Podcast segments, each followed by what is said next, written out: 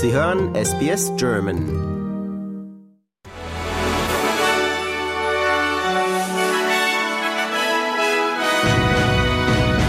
Sie hören den SBS German News Flash an diesem Donnerstag, den 2. November. Mein Name ist Daniel Georgakos. Hunderte Ausländer konnten in der Nacht zum Donnerstag den Gazastreifen verlassen. Darunter auch 20 Australier, wie das australische Auswärtige Amt bestätigte. Die Öffnung des Grenzübergangs nach Ägypten machte die Flucht möglich. Die Gruppe an Australien bedankte sich bei allen Helfern und beschrieb die Situation in Gaza als katastrophal. Die stellvertretende Oppositionsführerin Susan Lee lobte die australischen diplomatischen Beziehungen, die bei der Rettungsaktion aus dem Kriegsgebiet geholfen hätten. Ägypten hatte seine Grenze für ausländische Staatsbürger geöffnet, um aus dem Konfliktgebiet zu fliehen. Laut Treasurer Jim Chalmers sei die Klimastrategie der Regierung ehrgeizig und zugleich einzigartig.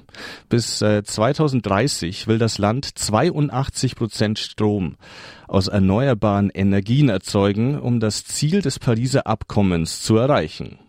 Das Abkommen sieht vor, bis 2050 keine Emissionen mehr zu verursachen. Die Regierung müsse mit der Industrie und den Gewerkschaften partnerschaftlich zusammenarbeiten, um das Ziel zu erreichen, so Chalmers. In der Western Downs Stadt Tara haben nach den Waldbränden die Aufräumarbeiten begonnen. Die Bewohner der Region werden aufgefordert, mit Vorsicht zurückzukehren. Für sechs Brände in Queensland gilt weiterhin die Alarmstufe Watch and Act. Die Behörden teilten mit, dass die Brände in Tara am Donnerstag innerhalb der Eindämmungslinien lagen, jedoch noch mehrere Tage weiter brennen würden. In der Ukraine benötigen nach UN-Angaben rund 18 Millionen Menschen humanitäre Unterstützung. Laut dem Koordinationschef des UN-Büros für humanitäre Angelegenheiten, Rama Shrayan-Jingam, sei es angesichts des Krieges zwischen Israel und der militant-islamistischen Palästinenserorganisation Hamas wichtig, den Bedarf an Hilfe in der Ukraine nicht aus den Augen zu verlieren. Vor dem UN-Sicherheitsrat warnte er vor der anstehenden Winterkälte in der Ukraine.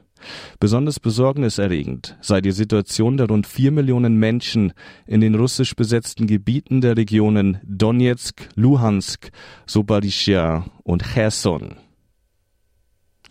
Rund 100 Jahre nach dem Ende der deutschen Kolonialherrschaft in Ostafrika hat sich Bundespräsident Steinmeier bei den Nachfahren der mehreren hunderttausend Opfer entschuldigt. Während seines Tansania-Besuchs versicherte Steinmeier, dass die Bundesrepublik zu einer gemeinsamen Aufarbeitung der Vergangenheit bereit sei. Steinmeier erhielt für seine Rede Beifall. Kmart hat trotz mehrfacher Warnungen der australischen Kommunikations- und Medienbehörde mehr als 200.000 Mal gegen Spam-Gesetze verstoßen. Das australische Einzelhandelsunternehmen musste nun eine Geldstrafe in Höhe von 1,3 Millionen Dollar zahlen. Kmart verschickte unerwünschte Marketing-E-Mails an Personen, die sich bereits vom E-Mail-Verteiler abgemeldet hatten.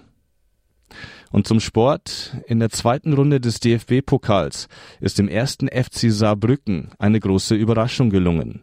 Der Drittligist bezwang Rekordpokalsieger Bayern München mit 2 zu 1.